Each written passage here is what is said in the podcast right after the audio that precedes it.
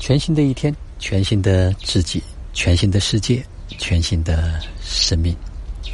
此刻是公元二零一八年七月六号，北京时间十三点四十分。那这在这一次的造物意识的中间，老师曾经讲过一个关于带着觉知来生活，因为带着觉知的时候呢，我们就可以做出重新的选择。我们就可以真正的说是叫拿回自己生命的主权，而不是被自己的所谓的习性或者是秉性所控制。他讲了一个故事，这个故事就是说，他有一次出差回来，啊，有几个朋友就想约他到外面吃饭，啊，同时呢，家里的太太呢也约他说让他回来吃饭。他后来权衡了一下，还是决定回家吃饭。但是回家之后呢，那太太并没有陪他吃饭，饭菜虽然已经做好了。但是，一吃发现菜特别的咸，淡，没有放盐，这饭肯定是吃不下去。然后他说，一到过去可能就会有发火或者是发牢骚之类的。但他想想，我回来要的结果是什么？要以结果为当下。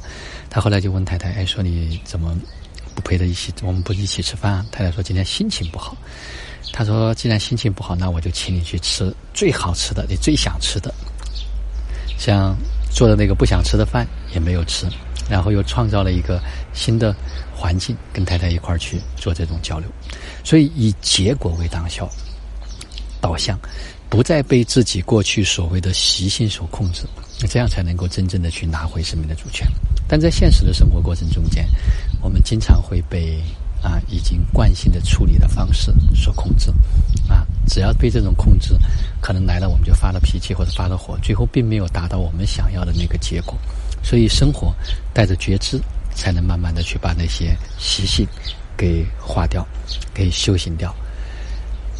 啊，今天早上也同样发生了我们的一个同事，他先生给他打电话，他就是说睡得刚起来，他说那你睡得像猪一样。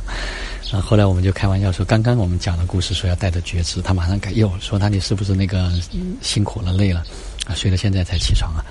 那边男说，哎呀，不能再睡，再睡我就像猪一样。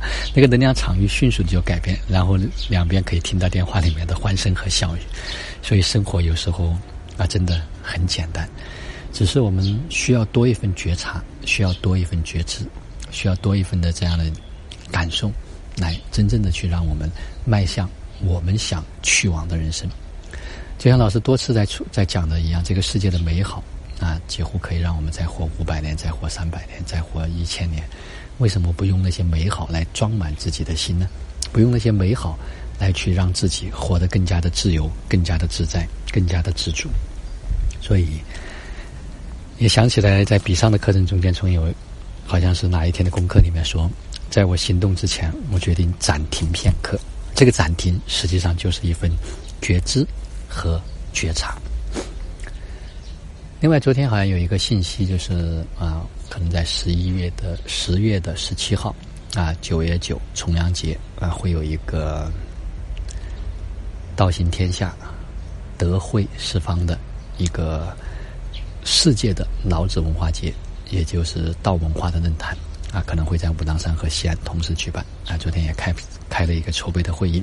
啊，当然我们也知道，这样的一场活动，啊，不仅仅是一场活动，啊，更多的是可能是一种能量的开启，啊，是一些新的意识的引领。啊，整个进入七月份之后，啊，发现节奏会越来越快，很多该显化的可能很快就会显化。所以铆定自己，回到自己的中心。啊，想想在这个阶段自己最想体验什么，自己最想经验什么，那就朝着自己想去经验和体验的方向，嗯，纵向打一眼升级。好了，今天的分享就到这里，就让我们每一天、每一刻、每一分、每一秒，都活在爱、喜悦、自由、恩典和感恩里。